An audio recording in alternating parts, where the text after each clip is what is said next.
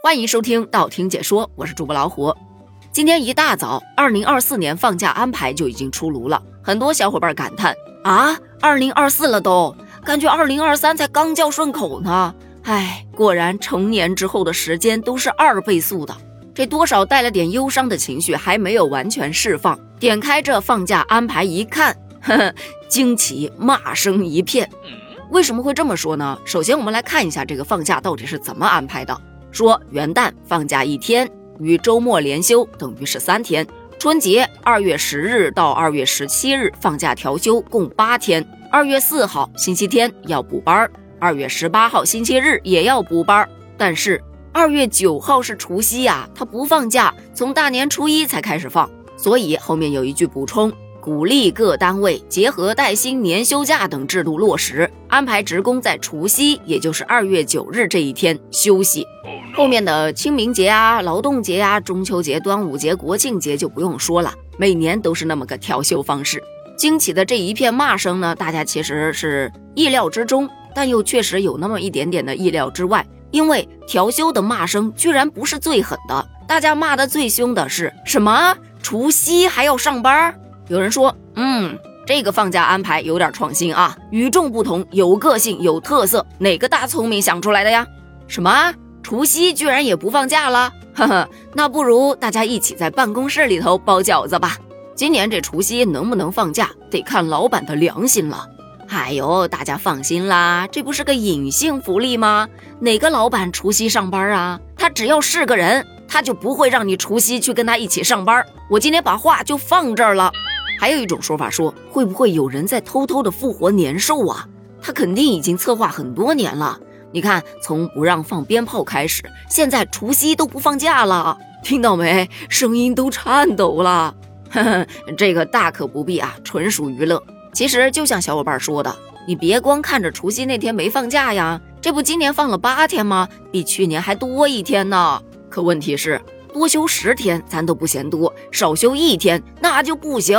特别是除夕，再说了，多出来的那一天还不是调休来的？表面上是八天，有三天本来就是周末，再加上两个调休日，也就是说，实际就放了三天，跟去年一模一样，根本就不存在多一天的事儿。嗯，我知道你们很急，但你们先别急，因为现在对于这种调休方式啊，它是可以解释的。首先，对于为什么要调休，大家是休一次就骂一次。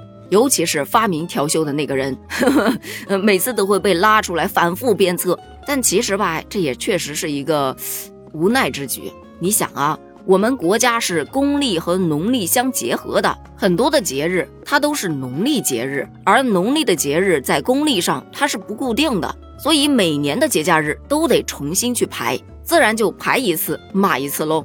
但凡他能够把它固定下来，大家适应了之后，自然就不会年年骂了。大家又有话说了，干脆别挪了呗，他就直接什么时候放你就什么时候放嘛。这就涉及到另外一个问题了，如果不调休，每年基本都会存在部分节假日和双休日之间间隔这么一到两个工作日，这就会造成节假日碎片化的情况，就假也没放好，这工作吧他还衔接不了，就用网友的话说，一整个支离破碎的感觉。而对于今年除夕为什么要上班，有这么两种解释。一是说除夕本来就不是法定节假日啊，如果硬要把它改成法定节假日，也不是说假日办可以说了算的，需要全国人大法定程序的通过，这是一个漫长的过程。